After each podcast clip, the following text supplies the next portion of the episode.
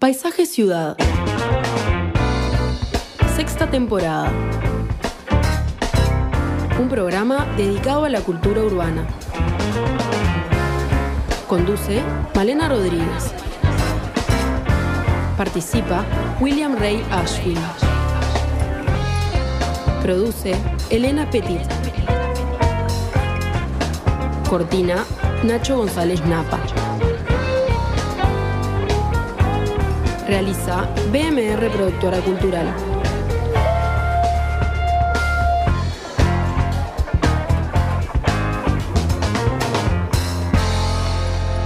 En Radio Mundo.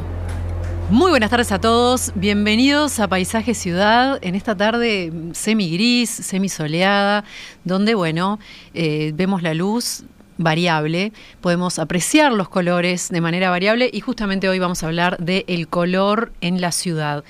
¿Es Montevideo una ciudad gris? ¿Qué rol tiene el color en la arquitectura y en otras disciplinas como la pintura, el diseño gráfico, el escenográfico? ¿Qué diferencias presentan estas horas, estas áreas a la hora de trabajar con el color? ¿Son extrapolables sus reglas? ¿Cómo ha ido cambiando el uso y el significado del color en la historia? Vamos a estar hablando de este tema con la arquitecta y docente Laura Cesio y también vamos a tener la participación de eh, referentes de otros rubros artísticos, eh, culturales, como es el diseño gráfico con Nicolás Branca, con el escenógrafo también Hugo Millán, que nos va a dar un, un, testimonio sobre el tema del color, y Clever Lara, artista plástico. Pero antes le damos la bienvenida a Willy. Presenta Parque del Recuerdo. Tu parque, tu historia. ¿Cómo andas, Willy? Bien, bien. ¿Cómo andas, Malena? Bien, bueno, una semana especial, este, y bueno, es ineludible en nuestro programa, Paisaje Ciudad, eh, nombrar justamente y evocar la figura del arquitecto Mariano Arana, que bueno, que esta semana pasada eh, falleció, arquitecto, intendente en dos periodos, ministro de Vivienda, senador, edil, después de ser senador, bueno, alguien muy querido y con una fuerte impronta eh, que deja ¿no? en la ciudad. Eh, bueno, Willy, vos tuviste mucha relación con él, por supuesto. Sí, eh, efectivamente, Mariano fue una figura, yo diría multifacética, porque no hay que olvidar que fue docente, investigador, escritor, eh, difusor, eh, una tarea que no se sabía bien dónde empezaba una y, y seguía la otra, ¿no? Un apasionado, ¿no? De, un gran apasionado. Y yo creo que la, la, la, frase que me viene inmediatamente a, a la cabeza es aquella de, de, Ortega y Gasset, ¿no? Que decía, los grandes profesores no enseñan, contagian. Y Mariano era eso. Contagiaba todo lo que expresaba, porque lo expresaba muy bien, lo expresaba con mucha pasión, y eso tenía un efecto enorme sobre sus alumnos, sobre otros docentes en la Facultad de Arquitectura, o no, o en otras facultades, porque efectivamente la Facultad de Humanidades también tuvo sus interesantes seguidores en el campo de la historia, pero también a los ciudadanos. Yo conocí a Mariano como ciudadano, no como estudiante de arquitectura, sino como ciudadano. Eh, eran los tiempos de la dictadura y la ciudad vieja de Montevideo estaba sufriendo un, proceso de destrucción increíble, quizás el más fuerte de su historia. Eh, y además sin mucha razón, porque incluso se demolían edificios y en muchos casos los baldíos duraron años. Y Mariano, junto con un grupo de estudiantes y algún arquitecto, eh, comenzó una tarea de mostrar el valor o los valores patrimoniales de la ciudad vieja a través de un audiovisual que llamó La ciudad sin memoria. Y yo, como ciudadano, fui a, escuchar, a ver esa audiovisual, que me acuerdo que se mostró en la Alianza Francesa cuando estaba en la calle Soriano y quedé realmente muy manejado, esa es la palabra, quedé con, con muchas ganas de seguir ese tema, porque efectivamente me dolía mucho lo que pasaba, pero no tenía mucha conciencia de... y pensaba que eran cosas más bien mías, no se hablaba demasiado sobre esto. Y claro, cuando uno se encuentra con alguien que es un catedrático, que está exponiendo este tema, este, y ahí uno empieza a hacer empatía. Eh, bueno, después eh, el tiempo me llevó a dentro de la facultad a integrarme al Instituto de mm, Historia de la Facultad de Arquitectura eh, y en ese instituto lo tuve como director. Entré como un docente junior, digamos, y ahí comenzó una cierta amistad con él, este, una gran amistad diría con el tiempo en general Mariano era una persona muy amable, em, que hacía amigos muy fácil porque tenía ese don de, la, del chiste, de la ironía, que, contagiaba también en eso. Y después, bueno, Mariano ingresó en la vida política, empezó muy temprano, porque en el 80, o sea, tarde en la vida de él, pero antes de lo que suponemos, empezó en realidad en el año 84, siendo candidato por eh, el Frente Amplio a intendente. Intendencia que no ganó, que perdió eh, con eh, el candidato del Partido Colorado, Aquiles Lanza. Y ahí, bueno, siguió, se metió con fuerza en el Instituto de Historia. Y nuevamente, no en la elección siguiente, sino en la otra, vuelve a ser llamado como candidato. Y bueno, eh, yo tengo una sensación un poco mm, contradictoria con el Mariano político porque creo, lo hemos hablado con muchos amigos como Andrés Massini, que estuvo muy cerca de él y hace poquito, en estos días, estuvo con Emiliano Cotelo hablando sobre el grupo de estudios urbanos. Y en alguna medida se perdió, eh, la política es muy importante y no estoy hablando en contra de ello, y es muy importante que los grandes ciudadanos dediquen su tiempo a la política. De eso habló el ministro da Silveira ayer en la inauguración de la exposición de Leonel Viera, que tuvo lugar en la Facultad de Arquitectura. Pero, claro, uno también siente, bueno, son tiempos que no dedicó a la investigación, que no dedicó a la producción intelectual, porque evidentemente la política eh, consume. ¿Cómo pasa eso, no? De grandes hombres que, que, tienen muchas facetas también y que siempre se les reclama porque no les da el tiempo para es todo. Es que es lógico y además la política es muy absorbente. Mm. Y entonces nos a ver, eh, de todas maneras, también es importante que la política cuente con grandes hombres, ¿no? Esa es la, la, contra, la contrabalanza, mm, digamos, ¿no? Eh, y, bueno, mm, yo tengo el mejor de los recuerdos personales. Eh, creo que merece que hagamos un programa dedicado a él, mirando bien y con sentido crítico eh, su mirada historiográfica, su mirada del patrimonio, sentido crítico, cuando digo sentido crítico, para descubrir lo bueno y lo que no estamos este, en la línea de él en alguna de estas cuestiones. Pero hoy lo importante es simplemente destacar que fue sobre todo un gran ciudadano comprometido con la ciudad, con el país, y, creo que este bueno que fue una gran pérdida, se fue un grande del país. Mm. fue bueno muy precursor ¿no? con esto del grupo de estudios urbanos, eh, con una gran audacia también. ¿Y este entorno que lo rodeaba, este, por quién estaba compuesto?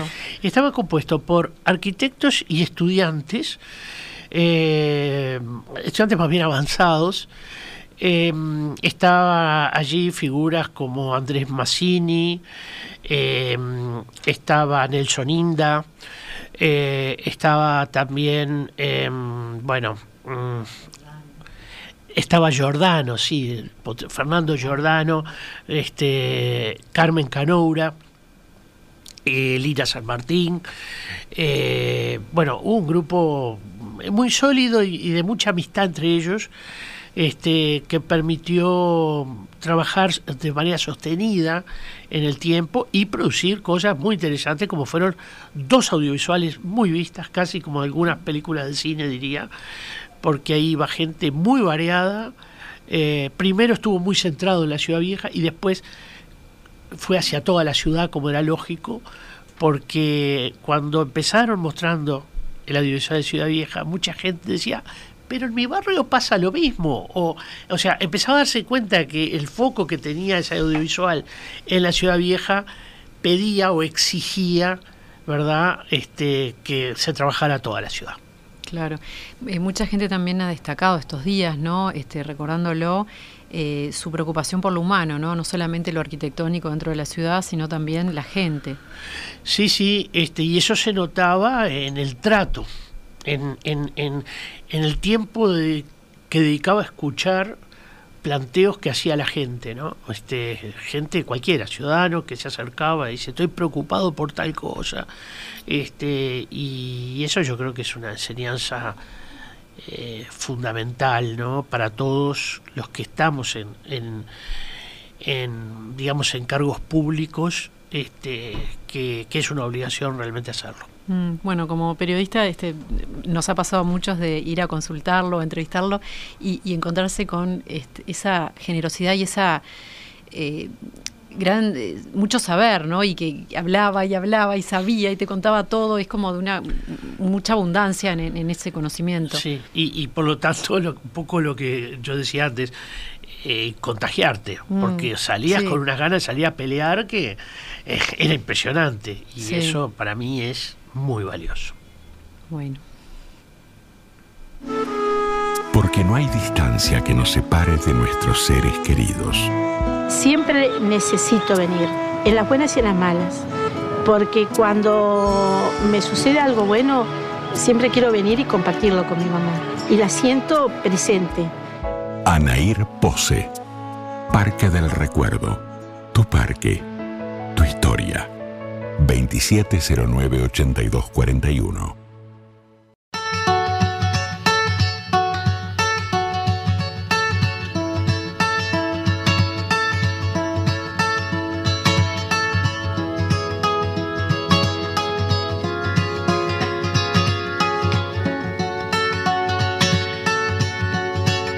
I woke up to the morning sky first. Baby just like we rehearsed. When I get up off this ground, I shake leaves back down to the brown, brown, brown, brown, till I'm clean.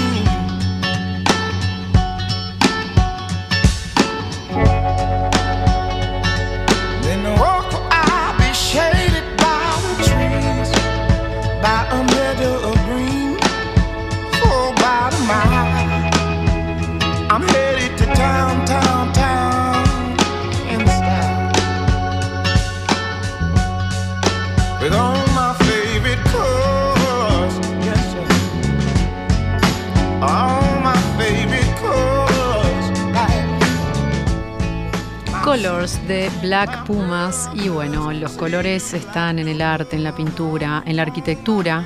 ¿Cuál es el código no escrito detrás que tiene que ver con los colores? Bueno, y recibimos a Laura Cesio, que es arquitecta, magíster en Historia del Arte y Patrimonio, profesora adjunta al Instituto de Historia de Laudelar y docente en diversos cursos de Historia de la Arquitectura, Diseño y Patrimonio. ¿Cómo estás? Hola Malena, muchas gracias por la invitación. Bueno, un gusto recibirte como siempre. Y es un tema que tiene mucho, ¿no? Detrás, a lo largo de la historia, el tema del color ha ido variando, ¿no? Sus usos. ¿Cómo, ha sido este, este, esta evolución, este cambio en lo que tiene que ver con la presencia del color en la arquitectura? Bueno, a mí me gustaría empezar este, y refiriéndonos a, a nuestro país y a Montevideo en concreto por el siglo XIX, cuando eh, Montevideo no era una ciudad gris, eh, como refiere el título de un artículo de Susana Antola y Cecilia Ponte, eh, escrito hace muchos años, donde relatan, a, raíz del estudio del eh, catastro de Capurro, el catastro de Capurro fue un relevamiento, una especie de fotografía hecha alrededor de 1867, en donde se consignaba eh, el parcelario de la ciudad, lo que estaba construido, y se hacía un relevamiento de las fachadas. Y ahí aparecía con absoluta claridad una ciudad homogénea en altura, homogénea en el tipo de edificación, sin embargo diversa en la manifestación del color. Es decir, lo que daba identidad a una casa de otra no era la arquitectura en su forma, sino el color.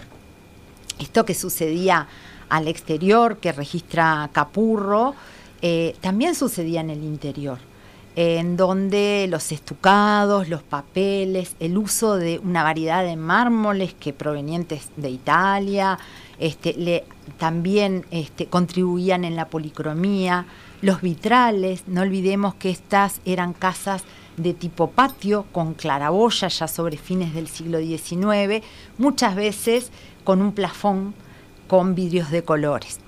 Todo eso hacía este, entonces de que tanto en el interior y en el ambiente, digamos, doméstico, como en el ambiente urbano, la presencia del color estaba eh, asumida y era una señal de identidad. A mí me gusta relacionar esto con otro aspecto, porque me parece que mm, no debe mirarse el fenómeno desde solo un punto de vista. Esto coincide con la explosión del cartel el cartel en el mundo, ¿no? Pero en Uruguay también. El cartel era el medio masivo de comunicación, posibilitado por una mm, técnica, la litografía, que desembarca en el, en el Uruguay a fines del siglo XIX, que permite la reproducción eh, de grandes formatos con color.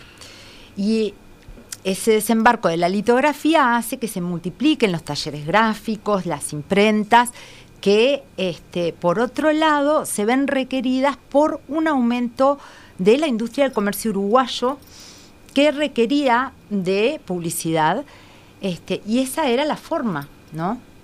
Entonces el cartel también inunda la ciudad y mm, lo inunda en distintos soportes, en los muros, hay algunas fotografías que se pueden encontrar en internet de partes de la muralla que todavía existían plagadas de carteles, unos al lado de otros, y plagadas de color. Pero también este, este fenómeno se da en forma sincrónica con una expansión de Montevideo y con la, este, digamos, el desarrollo de los medios de transporte colectivo que eran otros soportes, ¿no? Entonces el cartel no solo estaba en determinados puntos fijos de la ciudad, sino que se movía este, primero con los carros a caballo, segundo con los tranvías como otro soporte móvil. Em, entonces la cultura visual de la sociedad y el gusto se conformaron un poco por, por toda esta, digamos, distintos factores que van sumando color al ambiente urbano. Igualmente, y, es tal cual lo decís, este, hay una explosión de color a nivel urbano dado por todos estos factores a los cuales eh, tú referís, como el cartel, por sobre todo, pero también es verdad que yo creo que el color y eso previo a la entrada del cartel en la escena urbana, el color va de, adentro hacia afuera. Eh, podemos reconocer una cantidad de elementos decorativos. Eh, yo recomiendo mucho visitar, por ejemplo, la Casa de la Valleja, que, en su eh, área de living. ¿Recordanos dónde queda? Sí, en la calle Zavala, entre 25 de mayo y eh, Cerrito. Eh, ahí se puede ver unas falsas arquitecturas pintadas con colores muy potentes, eh, que era un elemento decorativo. También, y por esos años, aparecen gobelinos, aparecen algunas pinturas de gran tamaño y aparece el color que diferencia ambientes. O sea, empieza a marcarse una, un, gusto por determinados colores en el área de living, por otros en, la, en el área de dormitorios y todavía afuera hay sí color, pero es un color muy controlado que puede ir entre los rosas y los amarillos, eh, pero la verdadera explosión primera yo creo que está en el interior de las, de las viviendas. Y hay un gran eclecticismo ahí, ¿no? Como siempre, ¿no? Este, en, la historia- en nuestra arquitectura y cómo se reflejan las distintas corrientes que, que trae ese eclecticismo y el manejo del color, ¿no? Pensando en lo clásico, en, en el Art Nouveau, el movimiento moderno. Sí, justamente yo estaba pensando en que esta cuestión eh, que dice Willy, comparto de que eh, va de adentro hacia afuera, eh, es una continuidad, por ejemplo, con el Art Nouveau, que aparece como una tendencia renovadora y opuesta al eclecticismo y al historicismo, pero que sin embargo tiene en sus interiores una policromía este, destacadísima por los materiales, por eh, además eh, eh, el Art Nouveau tenía un sentido muy integral del diseño en donde se implicaban muebles, superficies, etcétera. Herrerías, carpinterías, Herrería, marmolería, carpintería. yeserías. ¿no? Y todo eso también se manifiesta al exterior con el uso de diversidad de materiales que le aportan color en su propia naturaleza, en la propia naturaleza del material, ¿no? Este, y empiezan a aparecer una mayor riqueza de mármoles, el uso incluso de algún tipo de ladrillo eh, eh, que se combina eh, con una este, fuerte carga decorativa, ¿no? Que de alguna manera pronuncia, digamos, esa este, diversidad. Y eh, también a mí me gusta relacionar esto con la pintura, ¿no? Recordemos los pintores del 900, Herrera, eh, Blanes Viale, por ejemplo, ¿no? Esa pintura que sale al aire libre, que toma del, del impresionismo, del posimpresionismo, esa este, pintura eh, de trazo ligero, eh, a- con un- que crea atmósferas plenas de color, ¿no? Este, mm, hay un cuadro que a mí siempre me resulta este, muy impactante por el colorido, que es el de las glicinas de, de Herrera, por ejemplo, ¿no? Pensemos en la casa de Bá Ferreira, en el interior de la casa de Bá Ferreira, decorada por, por Milo Beretta. eh, es decir, el Art Nouveau también continúa de alguna manera eh, con, con algunos cambios, eh, con el manejo del color siempre más potente en el interior y más eh, contenido en el exterior. Pero sigue siendo Montevideo de alguna manera, a principios del siglo XX, una ciudad con color. ¿Cuándo empieza a ser una ciudad gris? Es- sería la pregunta, ¿no? Este, y bueno, esto coincide, hay varias coincidencias, ¿no? En 1911 aparece una normativa de homogeneizar la terminación de las fachadas de Montevideo con revoque gris. Un revoque que se le llamó revoque imitación, porque incluía, bueno, algunos elementos, este, como la mica, que asimilaban ese revoque a la piedra arenisca. Y esto, esta normativa junto con otras que ¿Se sabe aparecen a los por qué? bueno, hay interpretaciones, ¿no? Estamos al comienzo de la segunda presidencia de Valle. Valle viajó a París en- entre una y otra presidencia, vino con muchas ideas en lo urbano, los grandes parques, bueno, entre otras cosas. Y la cultura uruguaya miraba a Francia, ¿no? Eh, y, y Francia y París es una ciudad homogénea, ¿no? Sí, absolutamente. No nos olvidemos que está en pleno marco de la- las transformaciones que Osman le ha introducido. claro. Eh, y, y bueno, y eso hace una ciudad muy homogénea en lo formal, pero también en el color. Exacto. Y esto, al pasar el tiempo y al entrar ya en la década del 20, eh, confluye con eh, la instalación de las primeras modernidades en arquitectura en el Uruguay, en donde, por contraposición también, tanto al Art Nouveau como a los estilos historicistas, este, se acude a la abstracción y el revoque gris homogéneo era un aliado en ese sentido. A mí también este, me, me gusta señalar otro aspecto que no tiene que ver directamente con la arquitectura, sino con la construcción de una sociedad de medianías, ¿no? Como que es en parte fruto del vallismo y de esa aspiración a una gran clase media, este, en donde nadie es más que nadie, nadie se diferencia de nadie, ¿no? Como un uniforme casi. Exacto, exacto. Entonces, Pero también, un poco como decía Carlitos Real de Azúa, una sociedad con medianas aspiraciones también, Exacto. ¿no?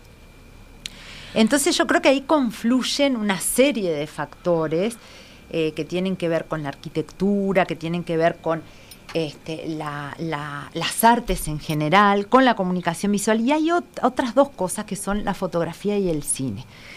Si bien ambos son desarrollos tecnológicos del siglo XIX, encuentran en las primeras décadas, pero ya más hacia el 20, a la década del 20 del siglo XX, su expansión, su masividad. Porque la cámara individual, la pocket, este, se hace al alcance del público por allí. Y si bien la fotografía color exigí- existía en ensayos, aún no estaba a la mano Estandarizada. de estandarizada. Lo mismo sucede con el cine. Y el cine tiene una gran explosión en el Montevideo de las décadas del 20, del 30 y en adelante, este, y la fotografía también. Entonces, pero eran fotografía y cine en blanco y negro. Entonces, de vuelta, la cultura visual se transforma, ¿no?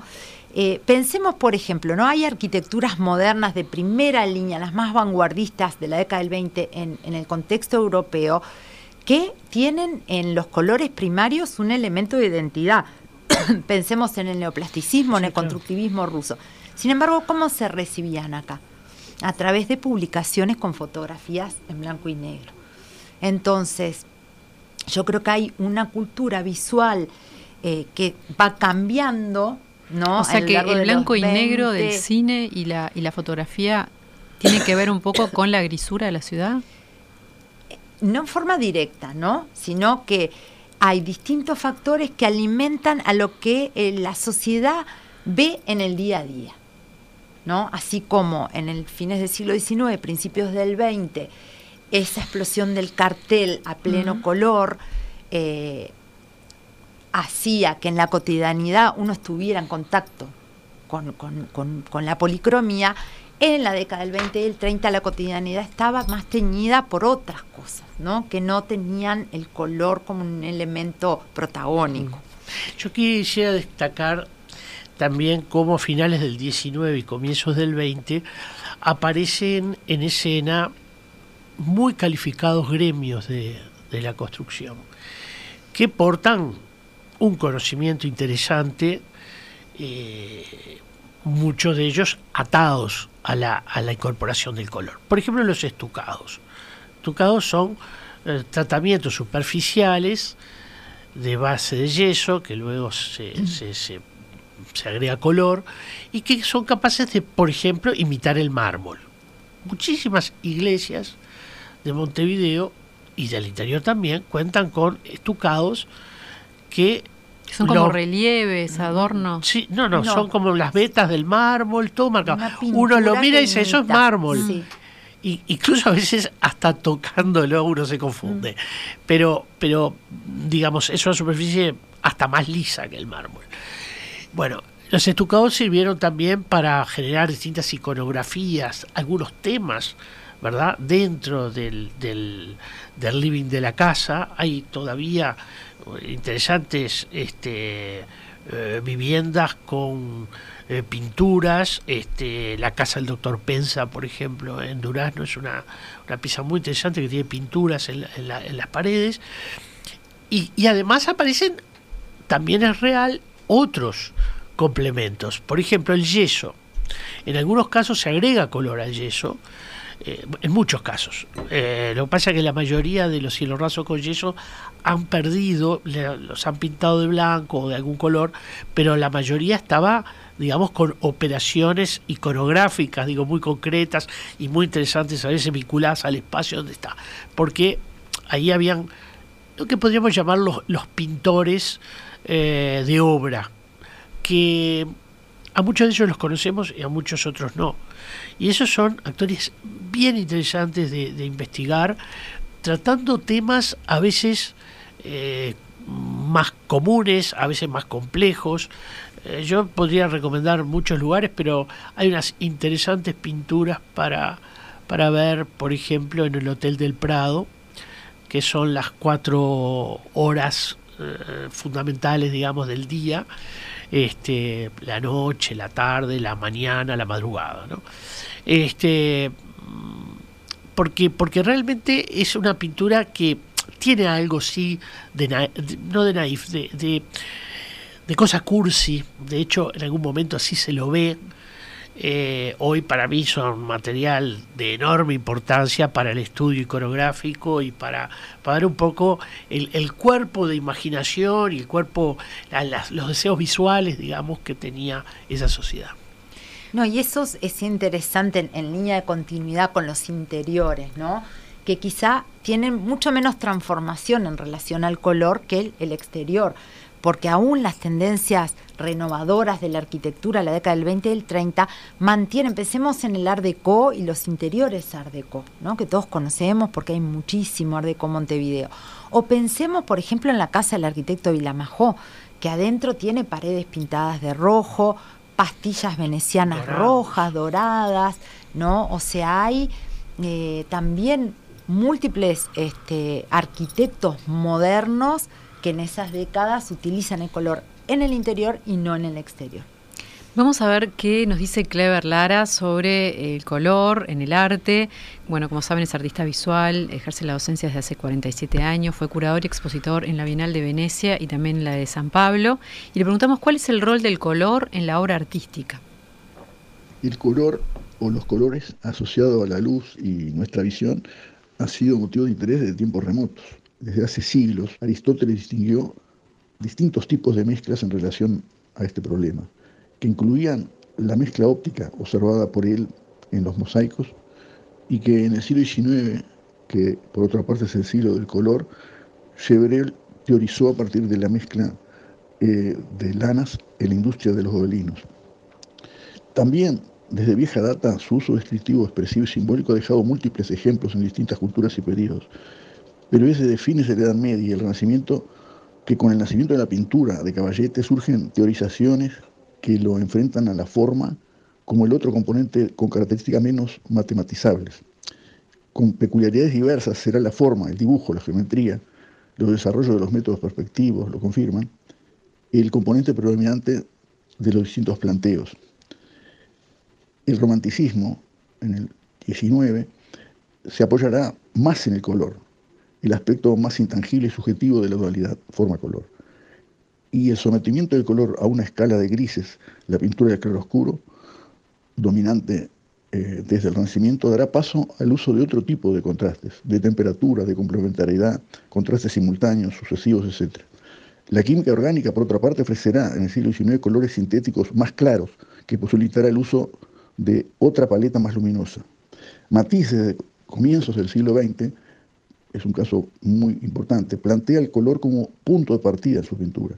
Su elección respetaba determinados acordes cromáticos que para lograr su acuerdo en una superficie modificaban las áreas de cada color. La forma de cada área y los tamaños relativos de las mismas cambiaban sin cambiar el color. La precedencia de la forma que provenía de las teorizaciones renacentistas desaparecía para ser ocupada por el color. Hay otro problema en torno a la práctica de la pintura, ya visto por Delacroix, a quien se atribuye la frase, denme barro y de acuerdo a los colores que use a su alrededor, haré que parezca la piel de una doncella. Con esto quería decir que vemos configuraciones, no colores aislados. Es lo que Itten llamó efecto cromático, diferenciando de lo que a su vez entendió como realidad cromática. Y en la, Bauhaus, Albers estudió este problema dejando fija una de las variables del problema, la forma, de ahí que siempre usó cuadrados para realizar diferentes configuraciones de colores. Pero muchas veces en el siglo XX hubo planteos monocromáticos, como los de Malevich con sus cuadrados blancos, o Soulages, y más tarde Mar Rothko con su capilla octogonal de Texas en Estados Unidos, donde el negro será el protagonista. Bueno, es este un repaso así de. Sí, es, es de muy interesante eh, lo que plantea, eh, pero yo creo que aquí, a partir de lo que plantea Clever, es que mm, eh, nuestra reflexión, digamos, como arquitectos, eh, empieza también a, de- a- a desmarcarse. ¿Por qué? Porque muy interesante realmente lo, que- lo que lo que transmitió Clever Lara en este en este audio corto, donde nosotros podemos ver la cantidad de variables que el color tiene en el caso de la pintura. Variables que tienen que ver con la luz, con el material, eh, con el contexto, con el tipo de pigmento o con el tipo de pintura, como la pintura cambia, precisamente porque hay algunos cambios técnicos también. Y hay también eh, nuevas modalidades de eh, representar la, la- pintura plenar, etc. Ahora, la arquitectura tiene otras condiciones. Condiciones que tienen que ver, sí, con el valor del volumen, que tiene que ver con, puede ser con la textura, ahí pues quizá la, eh, la frase citada este, esté, esté bien para la pintura y en parte también para la arquitectura, pero sin embargo no es con la pintura que nosotros debemos cambiar la base de un, de un material. Podemos, eh, por lo menos para imitar otro material.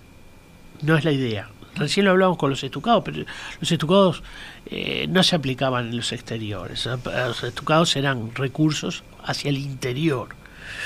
Entonces empezamos a ver algunas cuestiones que marcan una distancia entre el sentido del color en el campo de la pintura y el sentido del color en la arquitectura. Claro, cambia el formato, la es percepción. interesante eh, acudir a otro ejemplo de otro momento en relación a esto que tú estás diciendo de la diferencia entre la pintura y la arquitectura y que es en mediados del siglo XX cuando la arquitectura moderna, en la arquitectura moderna se produce otro cambio y se sustituyen los grandes planos este, macizos por las transparencias y aparecen una serie de otros materiales, ¿no? que permiten incorporar color eh, en las superficies exteriores eh, a través del propio material, ¿no? El fulchet, eh, el- la pastilla veneciana.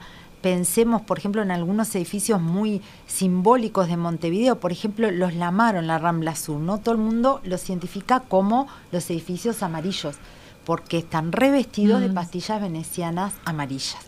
Pero ahí, perdón, sí. la diferencia es que el color no se divorcia del soporte. Exacto, O sea, eh, cuando se ha pintado con el mismo color, luego de sacar las pastillas, nosotros vemos un cambio radical. Radical, exacto. Entonces, ahí es la, la combinada del color con, el material forma, y la forma que exacto. tiene. ¿No? Entonces, Sí. esto, esto es, es otra cosa de lo que estamos hablando. No, no, es, Sí. no tenemos la intención de transformar la base para producir otra cosa, sino que tiene que conjugarse el color con la base material ¿no? y la disposición de esa base. Sí, no es aplicando una pintura.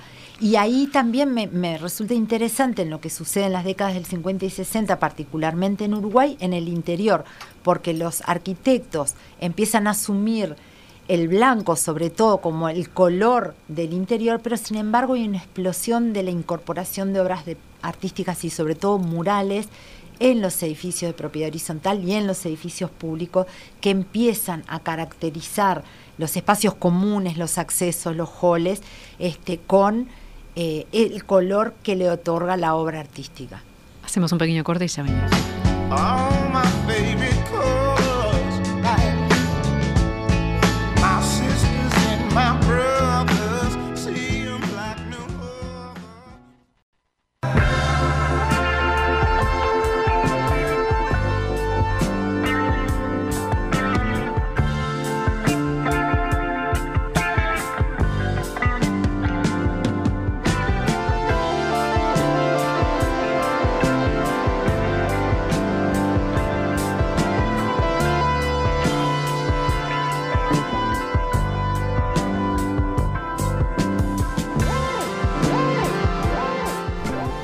De Pink Floyd.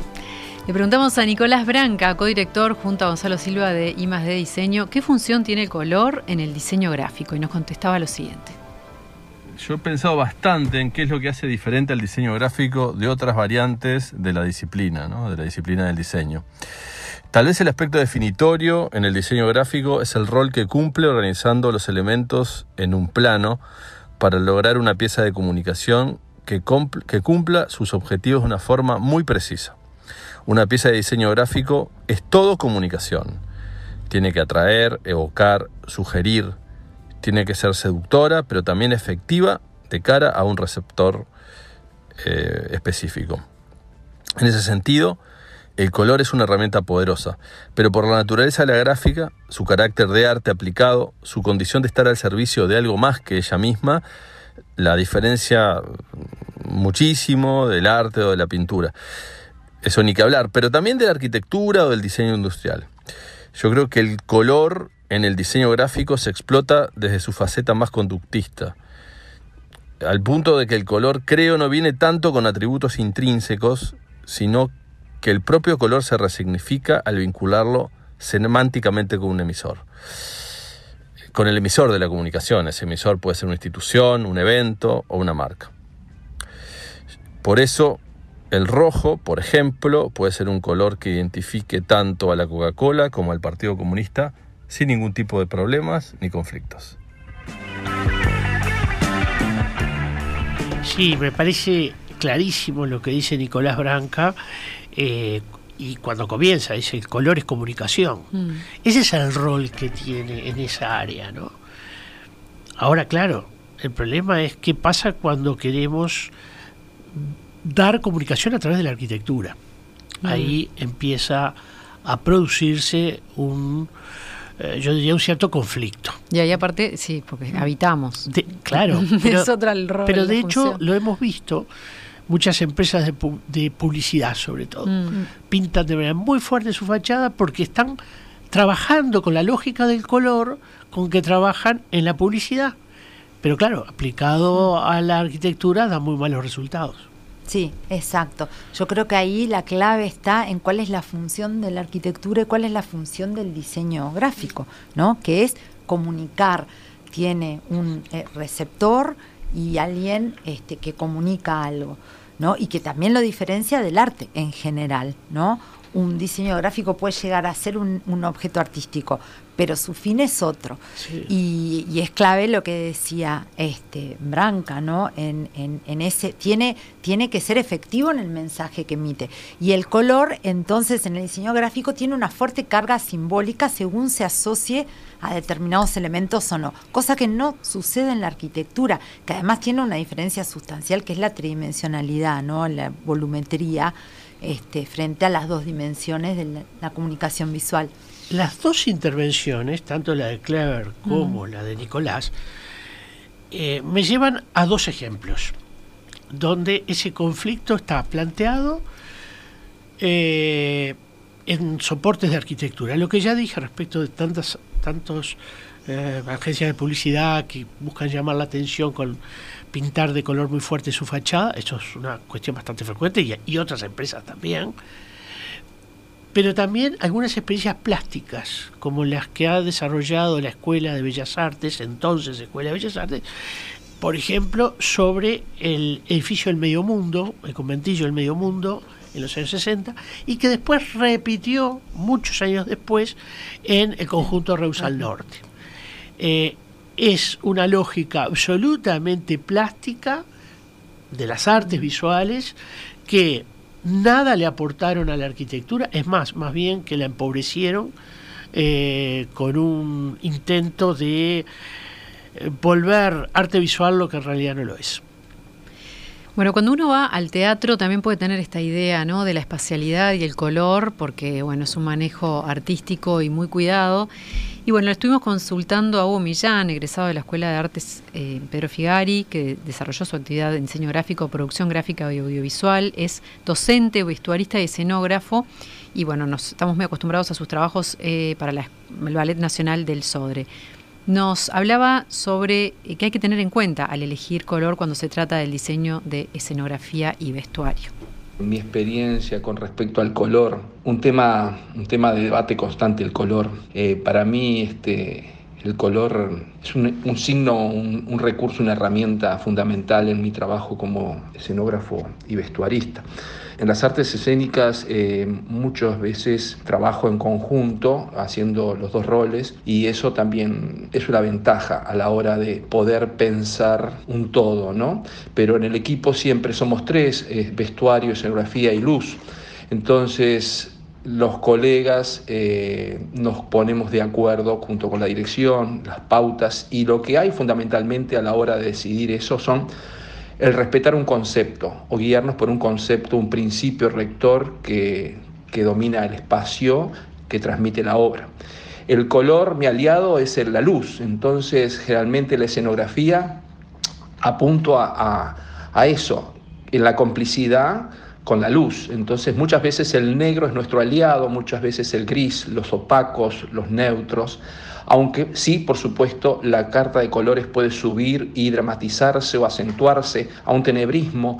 Eh, tenemos el ejemplo de, de, Caravaggio, ¿no? la iluminación de esa pintura, cómo los colores se resaltan en un entorno del negro profundo. Entonces siempre el concepto es el rector y, el, qué transmitir, ¿no? Eso lo pauta la obra, el dramatismo. Y los materiales hoy en día es un problema, ¿no? Porque un mundo de sintéticos es inesperado el resultado por la luz. Pero bueno, fundamentalmente esas son las cosas que tenemos en cuenta. Eh, a ver, eh, yo creo que aquí sí se planteó una relación no tan conflictiva. Cuando Millán habla del efecto de la luz y el color, lo piensa y no en vano cita al ejemplo de Caravaggio, porque porque Caravaggio en realidad cuando pintaba también estaba escenificando. Es decir, el teatro es el gran paradigma del barroco y la luz del teatro es también la, eh, ese, ese, el manejo de esa luz que tiene unas lógicas estratégico-religiosas para impactar más al fiel, etcétera. Entonces ahí sí puede haber una concordancia sin conflicto. ¿no? La pintura que, que, tiene por vocación al teatro y el teatro que recoge de la pintura, eh, bueno, una experiencia única como fue el tenebrismo en el siglo XVII. ¿no? Es como un cuadro en movimiento. Me ha pasado a ver estas escenografías brutales de Millán y decir, uy, es, es un cuadro, porque ves toda esa composición, esa paleta y es una delicia realmente. Y es que la escenografía tiene mucho que ver con el espacio mm, y la claro. arquitectura, ¿no? Eh. Bien, bueno, vamos llegando al final de nuestro programa. Eh, Recordarles que vamos a volver sobre el tema eh, de, de, bueno, de lo que ha sido el legado de Mariano Arana para poder, eh, vamos a prepararlo bien porque es, realmente muy importante. Comentarles que, bueno, hay una entrevista muy interesante que le hizo Emiliano a Andrés Massini y que se puede encontrar en la página de En Perspectiva. Y están también los eh, audiovisuales que hicieron con el grupo de estudios urbanos que, bueno, a solicitud del público, donde se podían ver estas películas, eh, se subieron a la página de Perspectiva, Una ciudad sin memoria de 1980 y A quién le importa la ciudad de 1983 están disponibles allí para quienes las quieran ver. Laura, muchísimas gracias. Un placer, gracias a ustedes. Y, nos... y yo quisiera desearte el feliz cumpleaños, porque hoy, es, hoy es tu fecha, que cumplís bueno, unos 25, 26. Por ahí. Así que bueno. Eh, Estamos todos invitados, ¿no? Al Por supuesto, pueden venir a bailar, están todos invitados. Quisiera, Muchas gracias. Quisiera también aprovechar para invitar a nuestros oyentes a una exposición de la cual vamos a hablar próximamente que es la de eh, ese gran diseñador de estructuras y creador que fue eh, Lionel Viera en la eh, Facultad de Arquitectura y en el Salón de Exposiciones del Ministerio de Transporte y Obras Públicas eh, va a estar la misma exposición. Así que quienes estén más cerca de la Ciudad Vieja o más cerca de Positos tienen la opción y bueno, fue un trabajo que se hizo conjuntamente el Ministerio de Educación y Cultura, la Comisión del Patrimonio Cultural de la Nación, el Centro de Patrimonio de la Facultad de Arquitectura y con el apoyo permanente del decano Marcelo Danza. Sobre lo cual, bueno, estaremos ampliando. Sí, exactamente. Nos reencontramos en una semana aquí. Que pasen muy bien. Viva la radio. Paisaje Ciudad. Sexta temporada. Un programa dedicado a la cultura urbana. Conduce Malena Rodríguez. Participa William Ray Ashfield. Produce Elena Petit. Cortina Nacho González Napa. Realiza BMR Productora Cultural.